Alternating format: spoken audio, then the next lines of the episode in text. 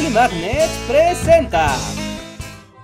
Es imposible entender la historia de México en el siglo XX sin hablar del PRI, el Partido Revolucionario Institucional, que se mantuvo en el poder desde su fundación en 1929 hasta el año 2000 y que hasta la fecha se niega a morir, como uno de esos supervillanos de las películas. Pero, ¿qué es el PRI exactamente? ¿Cuándo y por qué surge? ¿Y fue en realidad tan malo como se dice? Como ya dijimos, el PRI nace en 1929, aunque con otro nombre, el PNR, Partido Nacional Revolucionario, y como el nombre lo indica, se originó al término de la Revolución Mexicana de 1910.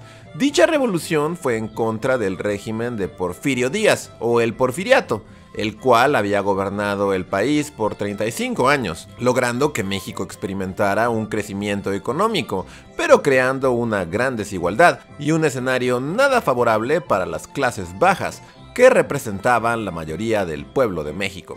Es por ello que la Revolución Mexicana, a diferencia de muchas otras, se trató de un levantamiento popular, fue el pueblo quien tomó las armas y lo hizo no de manera homogénea y unificada, sino en la forma de múltiples movimientos armados a lo largo de todo el país. Por esa misma razón, al término de la revolución, México quedó en medio de una gran inestabilidad. La fragmentación del movimiento impedía el desarrollo de un nuevo Estado, en el cual se pusiera en marcha el proyecto revolucionario. Básicamente son años de sombrerudos echando balazos y sin ponerse de acuerdo en qué sigue. Y es aquí donde vale la pena detenerse para hablar de lo que significa el término caudillismo. Se le llama caudillismo al fenómeno político y social surgido durante el siglo XIX en Latinoamérica, y consiste en la llegada de líderes carismáticos a cada país cuya forma de acceder al poder y llegar al gobierno estaba basada en mecanismos informales y difusos de reconocimiento del liderazgo por parte de las multitudes, que depositaban en el caudillo la expresión de los intereses del conjunto y la capacidad para resolver los problemas comunes. El poder de los caudillos se basaba en el apoyo de fracciones importantes de las masas populares. Este apoyo popular se tornaba en su contra cuando las esperanzas puestas en el poder entregado al caudillo se veían frustradas y se decidía seguir a otro caudillo que lograra convencer de su capacidad de mejorar el país o la provincia.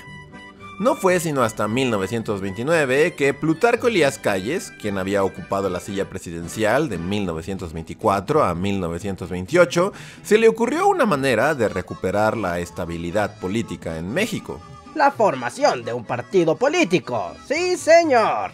Plutarco Elías Calles, junto con otros líderes revolucionarios, decidió fundar el que entonces llamarían Partido Nacional Revolucionario, con el objetivo de centralizar el poder político que durante la revolución se había diluido.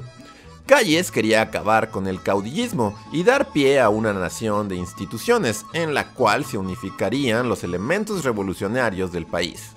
El PNR unificaría a los revolucionarios en una gran fuerza que se impondría a través del voto y ya no con las armas, para que así el país fuera gobernado a través de instituciones y leyes al consolidarse el Estado surgido de la revolución.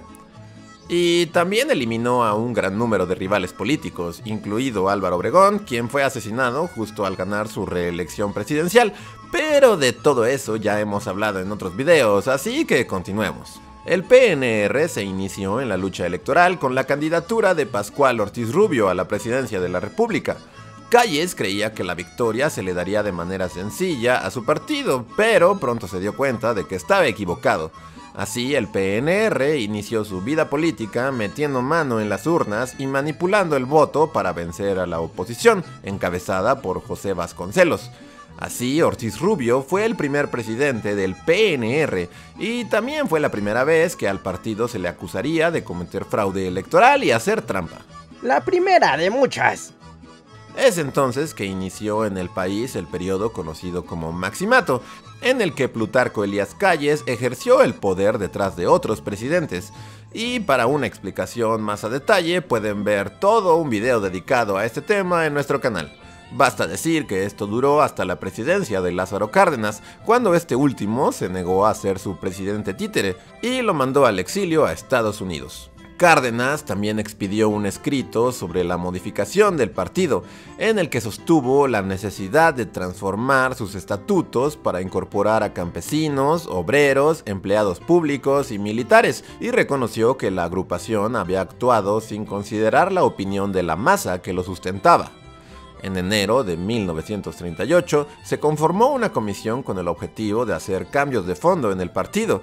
Inicialmente se planteó emplear el nombre de Partido Socialista Mexicano, pero al final se optó por el Partido de la Revolución Mexicana.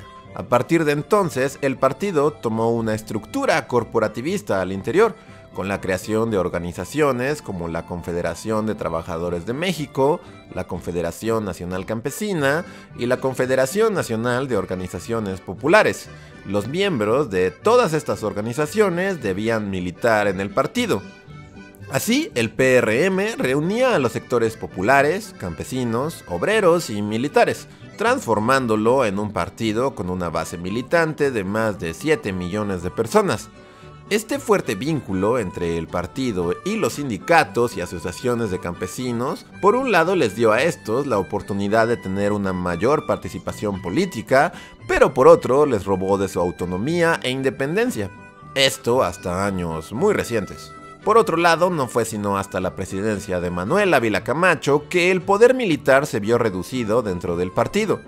Ávila Camacho, el sucesor de Cárdenas, era un general del ejército también, sin embargo, desde su designación por Cárdenas, le dejó bien en claro a este que no estaba de acuerdo en que el poder militar ocupara la silla presidencial.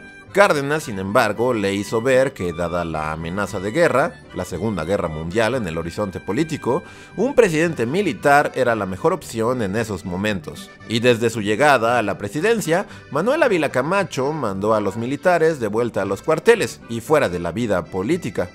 Y fue en estos años también que el PRM cambió de nombre al PRI, el Partido Revolucionario Institucional. Con el fin de la presidencia de Ávila Camacho se dio también el fin de la etapa de los presidentes militares. Desde entonces y por los siguientes años del siglo XX, el PRI se caracterizaría por ser un partido cuya única ideología era realmente mantenerse en el poder, y así se dio un sistema en el cual el presidente de la República concentraba un poder casi absoluto por encima de cualquier otra institución. Tanto era el poder del presidente que el sistema político mexicano bien podría ser descrito como un presidencialismo imperial. El presidente designaba candidatos a gobernadores, así como a sus sucesores.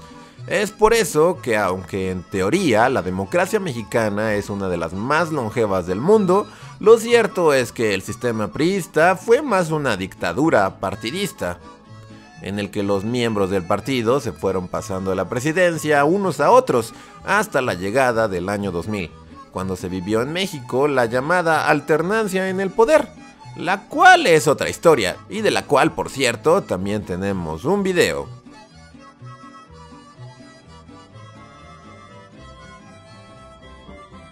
Si te gustó este video, puedes ayudarnos suscribiéndote al canal. También recuerda seguirnos en redes sociales, eso nos ayuda a continuar con este proyecto.